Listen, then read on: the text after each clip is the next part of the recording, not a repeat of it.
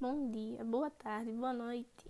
Meu nome é Emily Tayane, eu sou do primeiro ano B do SESI CFEM. E hoje eu vim falar sobre como a família influencia nas escolhas profissionais. Como construir uma vida profissional independente. Sabemos como é difícil escolher a nossa profissão.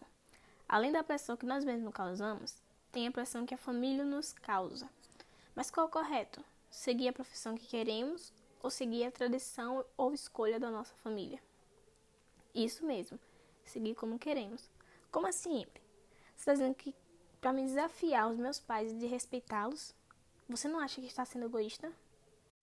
Não, não precisamos desrespeitá-los para que entendam. Uma conversa é o que indico. Fale como você se sentiria se não seguisse do seu jeito. Explique que se colocar como prioridade não é sinônimo de egoísmo.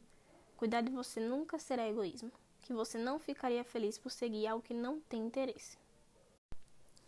Mas antes de ter essa conversa, você precisa ter em mente que deseja seguir. Para isso, é necessário ter autoconhecimento. Com o autoconhecimento, você saberá os seus gostos e assim facilitando na hora de escolher sua profissão. Não se desvalorize nem se compare aos outros, você é único. E lembre, nenhum trabalho é mais importante que o outro. Cada um tem o seu valor e a sua importância. E não esqueça de ser você mesmo. Tente planejar algumas coisas para o seu futuro. Tenha metas, foco, força de vontade para que não seja necessário você ter que recorrer aos seus familiares. Tente ao máximo ser independente. Não fique esperando por algo de alguém. Busque. Se outra pessoa pode, você também pode. A única coisa impossível é aquela que você não tenta.